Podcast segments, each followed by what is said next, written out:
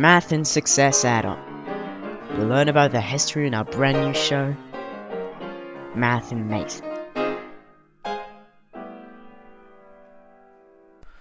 So hello everyone. Today I'm going to present to you sequences. So first of all, there are two types of sequences, arithmetic sequences and geometric sequences. Those those two types of sequences are very common in, in mathematics but also in nature and are very useful in our daily lives.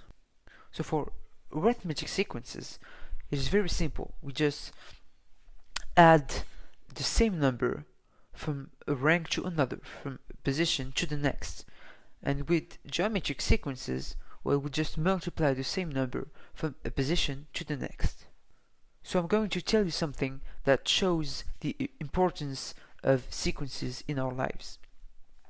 So imagine a very noisy class and the teacher is strict and punishes his students by making them take a piece of paper and add every number from 1 to a 100.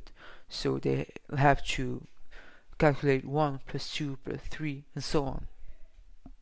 So everyone started to calculate every number from 1 to 100, but a very smart student found a more efficient way and simpler way to do this. He understood that if you add the first term and the last term, you get a sum that is repeated over and over. For example, 1 plus 100 is the same as 2 plus 99 and 3 plus 98 and so on and so on. So what he does is just take this constant and multiplies it by the number of terms divided by 2.